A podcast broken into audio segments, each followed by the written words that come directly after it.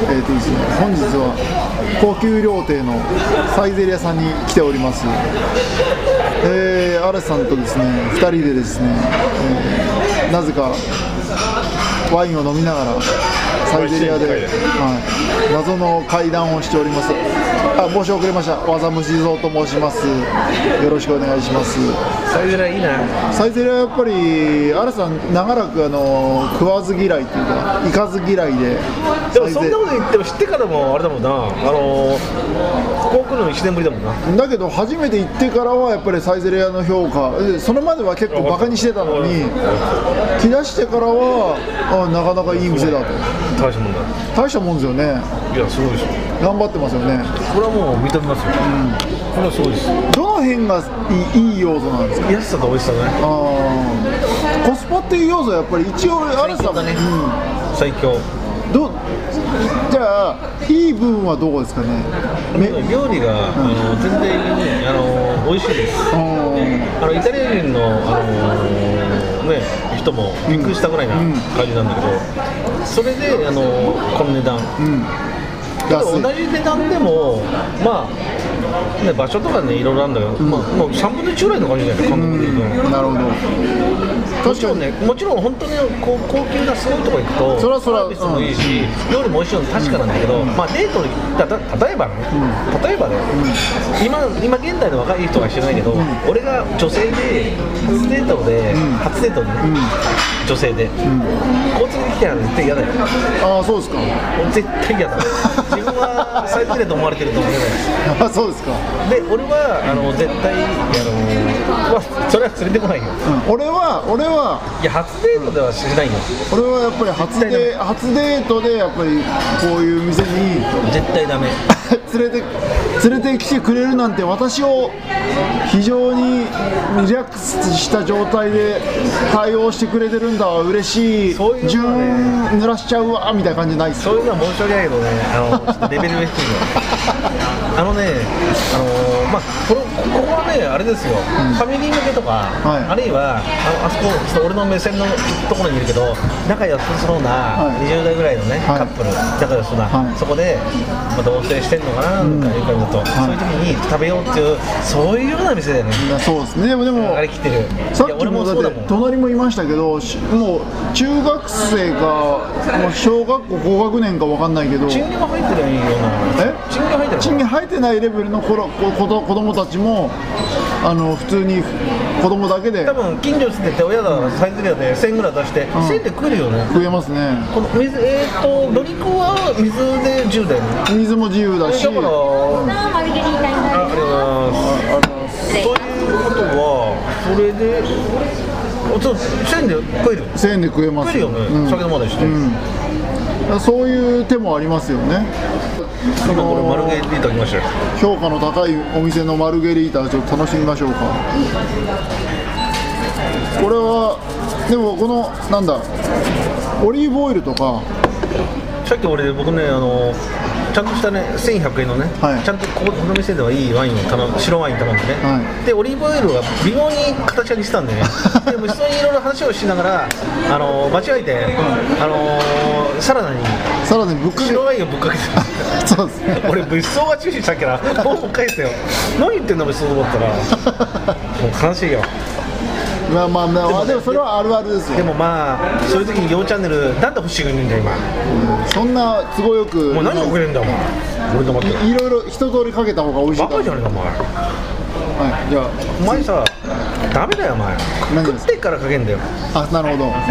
ちょっとやっぱり俺も貧乏症だからついついついつい全部全部かかけないとと思っちゃって本当お前どうしようもない。のどう食べてから、食べてからなるほど。判断するんだよお前。これは何が足りない？オリーブを入れた方がいいかでもこれこれピザにはオリーブオイルは？いや違う違うそれは食べてから。あピザのオリーブオイル。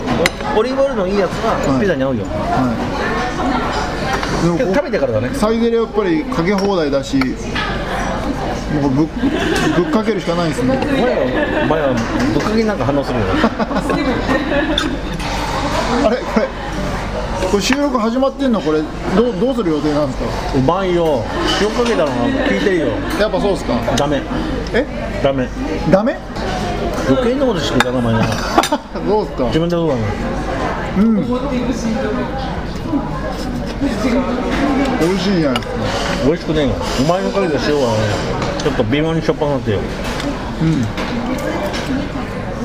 絶品じゃないですか？まあこれ何で合うの？わかピピザの何かですね。ピザもう一個食べたの？いやピいやマルゲリータはいすいません。あはい。あすいません。はい。すいません。でも入れますよろしいでしょうか。はいありがとうございます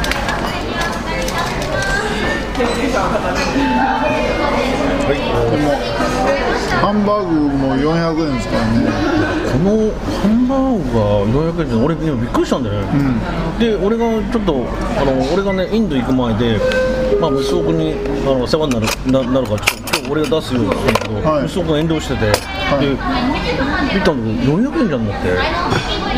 これをこれさファミレス頼んだら1800円まあかかってもおかしくないですねまあ味はねまああれだけど、だけどやっぱこのサイゼリヤのこれ凄みはこうこういうそれぞれの値段の安さですよねこれってね他の食べない人ってライスは別に追加するのそれライスもあるの別にあライスライスもちろんありますよ、でも今日もったいないよね、このパターン。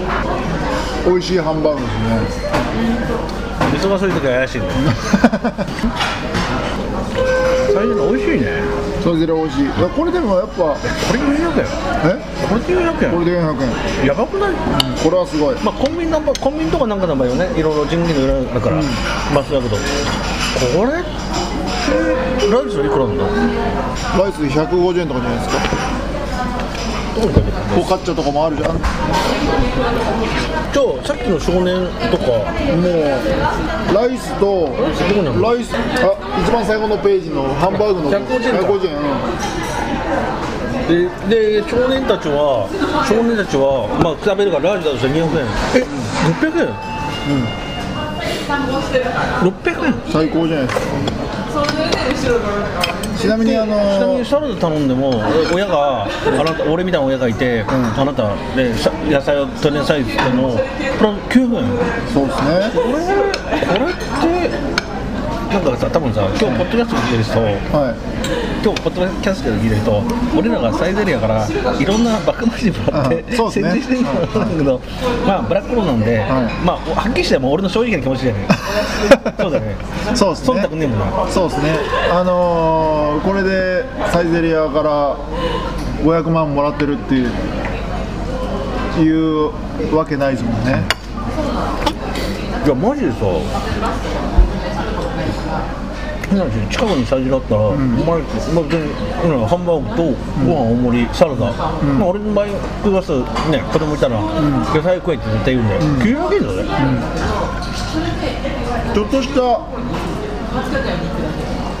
定食定食屋で食うよりも安いかもしれない。ですね。だから評価を受けてるんだな、これはすごいですよ、いや本当。あのサイゼリヤからのあのこスポンサースポンサーのオファーがブラックコメントでマイナスになるようなことしてるわけじゃんいやこれでも一応でもブラックロードリスナーもサイゼリヤの関係者もいる可能性ありまあますか3万人聞いてるからな。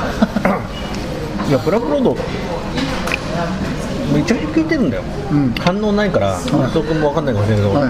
まあねこれ聞いてる人ね、ほらまあ、結構かなり聞いてるんで、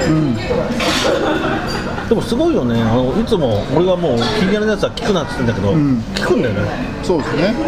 文句は言うなって言うんだけど、でもでも別に楽しいでしょ。文句をね言うなら聞くなっていう、そうですね。その方がやっぱり自由なメディアですから、メディア？わかんないけどそういうこと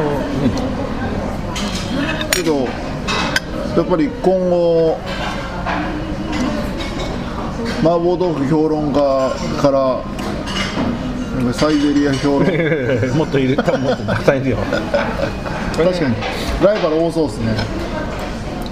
まあハイヤーファンは多いじゃん。確かにそうなんですよね。でもそのようにこの前にあの来たのを1年前に俺と来た以来。そうですね。やっぱりそのしょっちゅうは来れないけどやっぱでも俺らにどういうことなの？うーんやっぱり節約っていうのもあるから。隠れ隠れブルジャーっていう噂もすごい流れてる。よだからそれはガセネタですけどやっぱあのチェーン店には俺い一通りいい一回は行くようにはあそうだしてるんですけど。あそうだね、俺も実はまあ息子も知ってる通りに、行ってね行ってないとこたくさんあるんで、嵐さんはだあんまりその行かず嫌いっていうか行かないじゃないですか。じゃあタイミングがないからさ。結局さ海外の、例えばイギリスでもアメリカでもね、い。ろんな国のチェーン店って、まあ、数があるじゃない、数っていうのはなんどのぐらいかか具体的に数はないけど、そんなに多くないじゃない、ん。日本って多すぎない？確かに多いですね。それだけの話なんだよ。でもそれでもそれでもその一個一個のチェーン店もあんまり行かないじゃないですか嵐さんの場合。面倒くさいんだよ面倒くさいありますよね。いや面倒くさいっていうか、うん。どこでみんな行くの？だから会社員で、例えば会社員で昼飯は必ず食わなきゃいけない、で近くに、まあ、繁華街で何でもあるって言ったら別だよ、俺はあのそういう話なん。新しい店に行くの好きなんで。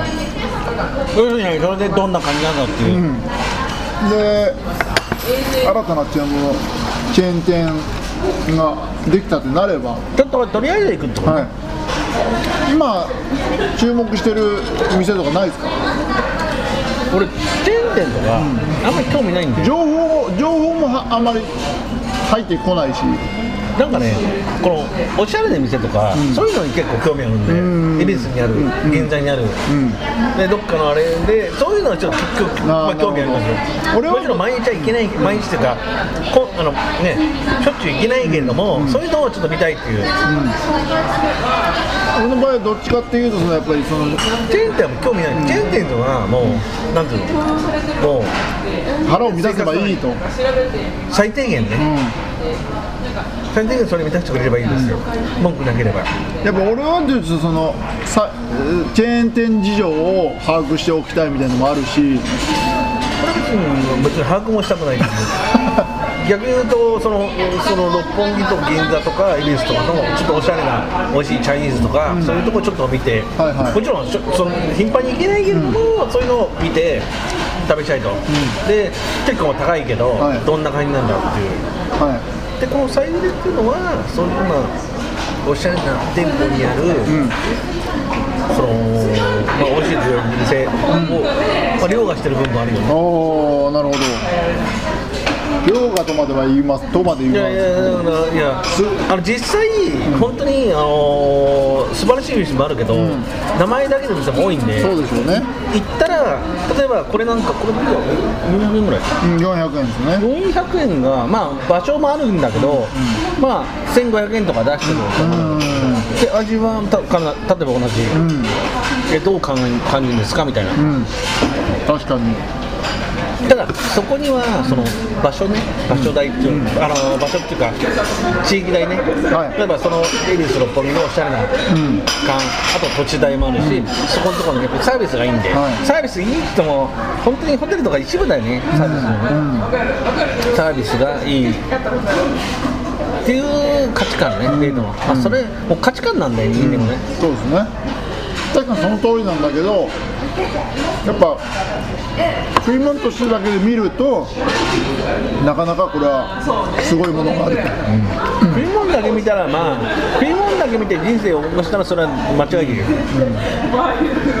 まあ確かにその通りなんですけどね。普段だからさっき言ったらあのまあその君のねさっき言ったんだけど子供3人もいるし、普段何食べさせてんだったらもう雑ですよって言ったら、多分これ聞いてる人子供ねいる人、お母さんとかいて、お母さんも仕事をしてるよね、みんな雑だと思うよ。そうそうそうそう。それは、そまあ、れでいいんだよ、あのだから芸能人とかなんかのインフルエンサーっていうので、今日子供に昼これ作りましたっていうの、うるせえんだよと思うよね、それそその日の一日。その日の一日でたまたまそういうの頑張りましたはいいけどさ、やっぱり。それは子供だってたまにはね、たまにはね、えー、と半年に1回ぐらい豪華なもの作ってくれたらそれは嬉しいよ、俺もだからやっぱりそれだけの話だその半年に1回の豪華ななんかごほこうお祭りみたい日にサイゼリヤに来るっていうだあそんで全然いいもう子供のそれでお前何子供とかが何あのちょっと遅くなると？かでお弁当とか作るの？お弁当は作ることは要するに求められて必要とあの例えば必要な日があるんですよやお前と奥さんと子供あお奥さんとお前がいなくて、子供3人だけの時にちょっとお弁当残すと時あるでしょあります？よで今日今日なんかも今日なんかもそうですけど、えー飯を作って出る出てくるんですよ。えなんで奥さんいるじゃんいやめ嫁は飯あんま作んないんで。あのえ奥さんはね今あ帰ってきてるの？帰ってきてるとか会社から帰ってきてるいやあのリモートワークなんあリですよ。モートだから家にあ家にいるんだ。家にいるけど俺が作るんですよ。あまあまあそれは役割だからね。役割なんで。それはもういいですよいやあんまり料理上手じゃないんで、俺はもう俺が、それはしょうがうん、常に俺が作ってまあ別におかしくないよ。あのできる男ですから、常に俺が食べなくっても先に作って、まあ、用意して提供するっていう。うん。しょうがないね。よかってね。まあそうそうそんそんなもんですよね残念ながら、まあ、面倒くさいことはいっぱいあるけどそれは家庭生活だからはしょうがない。そそれ行くとうちのおふくろとか俺が小学校の時とか夏休みあるじゃない、夏休みあると今と違って出前も果たしてないし、コンビニもありません、い。そうするとうちの親父あうちのうちのおふくろ俺の姉ちゃんいるじゃん、何やったかというと夏休みね、あのお弁当をしっかり作ってたよ。あののり弁ね、はで今思えばその時って当たり前じゃん、毎日またこのパターンかよとか、まあ、子供はまああまりにも小さいからそんな怒りはしないけどお弁当作ってくれたのよ、でも今そのお弁当を映写するとすごいと思うよ。のり弁から何かでおかずも 4, 4品5品あるからね。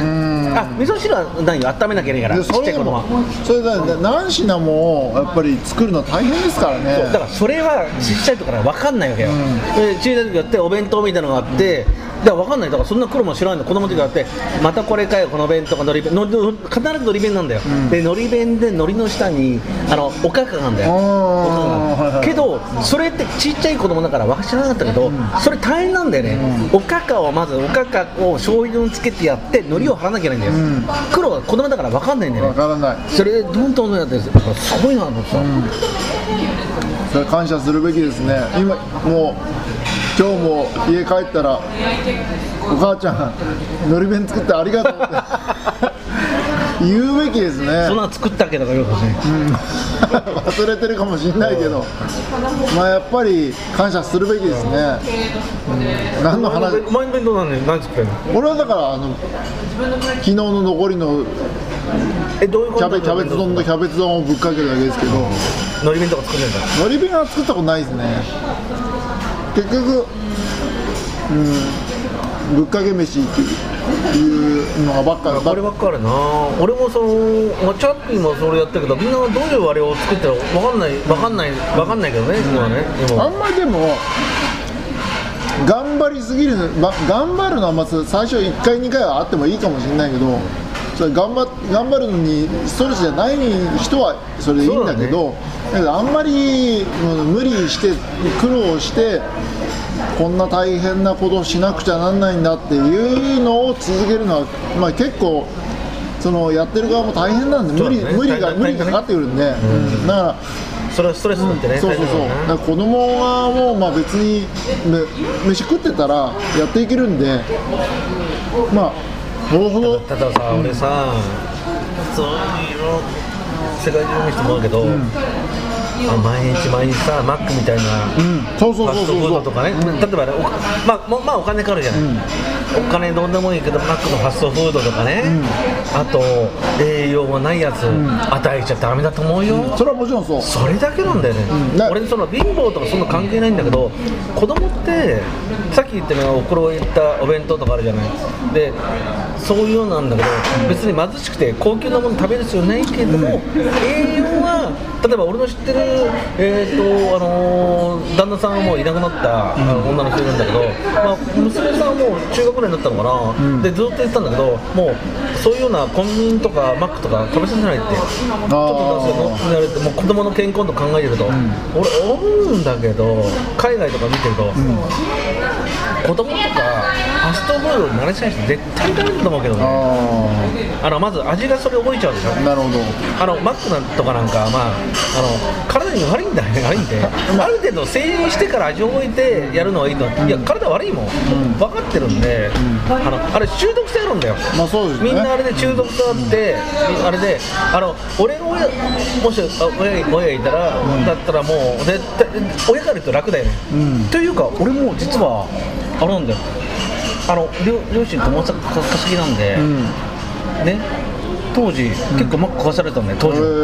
あとケンタッキー、なぜかというと、な俺も小さい小学生、ね、小学生ぐらいの、しょうがない、俺もしょうがないよ、自分で作れないんで、作れないんで、で親からすると、もうかい、ね父親も夜遅い、で母親も夜遅遅くなっちゃった、そうするともう、駅でケンタッキーとマックがある、それを買ってきて、で当時、コンビニない、で電話かかってきて、で近くで、えっとジュースの自自販機なんだよ、瓶のやつ、はい。瓶のやつ、俺って言うんだよ、もう夏の遅い時代なんだよ。はい。買ってきなさいって言われて、で言ったらマックのさ買ってくんだよ、で子供の中でマック美味しいんだよ。マックはそれは美味しいでしょ。う、けどあのーまあそうなんだけどそれはしょうがないじゃない、ケンタッキーも食べましたよ、そうなんだけどあの栄養のバランス考えた方がいいよね。うんなるほど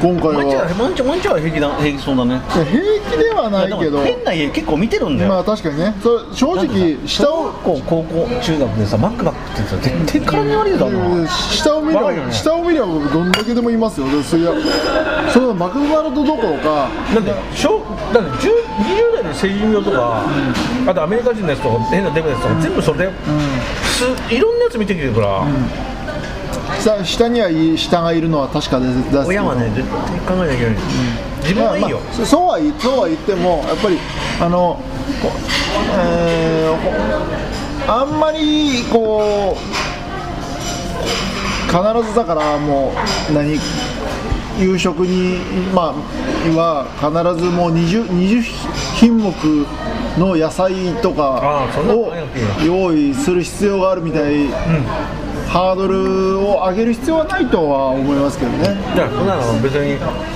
考え考える必要性もない、まあ自分の食生活とをを多少気にするぐらい、まあ、子供にも気にしてやればいいんでしょうけど。俺みんな何その人とかってどういう食生活なの？最近気になってきたよ。だけどなんかまあ見え張るじゃない、まあ見え張りますね取材できたからじゃん、お前もいろんな知識もあるから分かるけど、ある程度染色期行ったら、小さいことには肉食わした方が、体が筋肉を果たす大きくなる脳も果たすそうですね、これからの人生有利になるんだよ、うん、だからこそやっぱり、まあ、お前はそれやりそうだねいや別にに肉をお前は自分を犠牲しても子供にはかわいそだそうこまではやらない。なんか日本人はちょっとなんかもうでもやっぱ子供考えるよ子供子子育てとか育児のハードルを上げすぎてるから。上げすぎってことね。うん。上げすぎて愛は大事だけど。愛は大事。愛は大事なんだけどだけどハードル上げすぎることによってそれもあってそ人れもあって人が見えるからじゃない？そうそうそうそう。でね。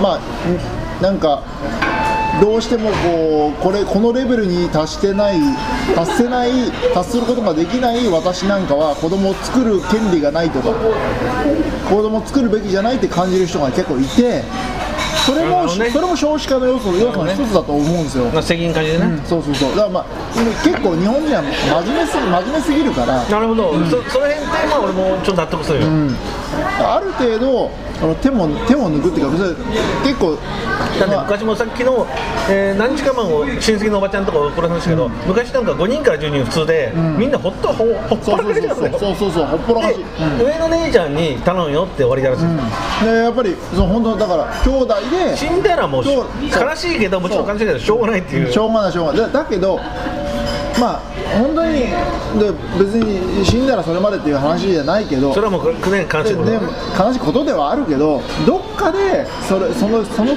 そのぐらいの意識があった方があの子供子供は増えるし少子少子化対策にはなるんですよね。そうんま、真面目すぎるからみんな。そうだ。ねこういうことっていうと、まあ、あんまり、まあ、このポッドキャストだからし喋っても大丈夫だけどこれ結構テレビで言うと怒られるんですよ。お前に言ってることためちゃくちゃ正しいんだよ、すっごい正しいんだけど、あのそう政治家とか行ったら大変なことになっちゃうんで、政治生命終わっちゃうしそうななんですよね。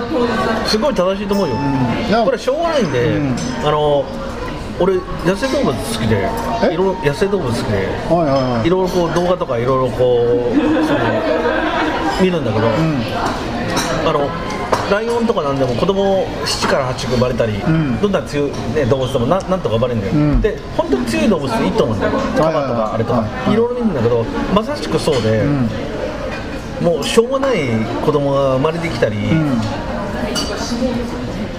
なんていうんそれが自然の摂理でしょうがない。そういうことなんでね、まあまあまあちょっと悲しいけど見てるとね、子供が亡くなるの悲しいけど、だったその通りなんだけどまあよ弱いものはどうしてもそのうちの子供を、えー、5, 人兄弟なんだけど1人死んでるからね長男がね、ボルネオでさらに。なん で当時、えー昔うちのおじいちゃんおばあちゃんがね俺のおばあちゃんがねボルネオ行って、えーあの木材のあの製紙製紙関係のやってパルプ静止パルプみたいな。それで一攫千金をやろうと思ったら、戦争が始まっちゃったのかな、そしたらあの辺マラリアとかあるじゃない、大変だよね、それで長男がボルネオ地で生まれ埋めら埋められてるんです。それで戦争がやばくなったっていうので帰ってきたんだよ、で帰ってきた。でうちの子にまだ言うよボルネオに会ったことないあれが、へーでもそれが普通だったんだよ、いや本当に普通だったんだよ。いや分かるんですよ。だってうちのうちの母親なんかもその養子だ養子に入ってきてもらわれてきたわけだけどその兄弟なんかは9人いてそのうち10歳未満で4人死んでますから まあそういう時代ですよね。なんであの昔のその戦国時代でも俺が戦国時代好きじゃない、殿様でもなぜ側室を持つかっていうと、自分のね奥さん、正室、でも頑張っても34人の時代、死んじゃうんだどんどん。病気とかでそうですね。そうすると大変なことなんだよ。子供いないと、そうですね。そうすると即死しちゃってもう5人やってもう全部で20人ぐらい産んで、そういうあれだったんでね、うん。まあまあだからま日本人の子供がそういうふうに過保護っていうのは、日本人の子供が過保護っていうのはやっぱりそういう時代で、死ぬものっていうのがあって、いまだにそれ引き継いでんだろうね、はい。で過保護なんて過保護すぎるよね。あそうですね。そそれでコロナがいい例だからそそ死ぬ死ぬ例がし死ぬ死ぬ状況であれば過保護のまんまでも別になんとか回ったんでしょうけど死なないのに今今だって世界で一番日本のその乳幼児死亡率が低いレベルになってるのにその過保護な状態だけが残ってるからそうするとでコロナもいい例だもんな、うん、そうするとやっぱりあのーあれがもう残ってるんだな、だからコロナのあれで子供にあの小さい頃にママスクさせるの異常だよ、うんありえないよ、うん。俺がもう俺の身内やったら多分ぶん殴るよ。いや頭おかしいもん、虐待だぞあれ。まあそうなんでもだよねそれが多分そこから繋がってんだろうな、そう確かに子供が死ぬ、確かにで今みんな一人じゃん。一人と二人じゃない、それは俺だってさ今俺子供いないですけど一、人。一、人しかまあいろいろねやっぱりだからどうしてもそちょちょっとでもちょっとでもその死んでほしくないとかね。それは俺もそれそうなるかもしれない。うん病気になななってもらうのがこ怖いっていう気持ちがちょっと過剰になってるそれが5人いたら5分の1なくなってもいやそれはそうもないけど、1人もなくなってもほしくないけども、5人いるとスペア、うん偉いな3人で。お前理想だよね。大しただよ思わないと。そこまでなんで、ん。普通にカード降りたりするからね、結局うん。結局だからもう俺もだから正直3人いる子供のうち誰かに死んでも俺はもうしょうしょうがないでで結局しょうがない。全部しょうがないんなんですよね。それそう思わないと。いやそうなんですよ、それをそれをあんまりそうなんだよ。過剰になんか絶対に、まあ、死ぬことは避けねばならないんだけど避け避けることに頑張りすぎてで、まあ、周りが見えなくなってる人って結構いるんで。だからあの今日岸田さんが岸田首相がはい。本気出して少子化問題になるけど、お前そっちの大臣大臣とかそっちになった方がいいと思うよ じゃあまあ俺は子供いないんで、はい。説得力ない、はい。い、くら言っても、ええなるほど、だから海外の方が安いっても海外行ったことも言ったやつに説そうです得力あるか。そうですね、お前のそういうのすごい楽しいと思うよね。うん、俺の場合多分いろいろ選選挙に通らない要素が多すぎますから。それはあのあのあのく釘とか、うん、あともあるなるほど。なら大丈夫なるほど。じゃあとんでもないこと、まあ、問題を起こせばそれは叩かれることはしょうがないけど。非常につまんない。お友達と君の はい騙しになったけど、結構ねこういう話も好きっていう人いるんでね。まあ。一部のマニア向けの会ですマニア会ですね。すいません。はい。ありがとうございました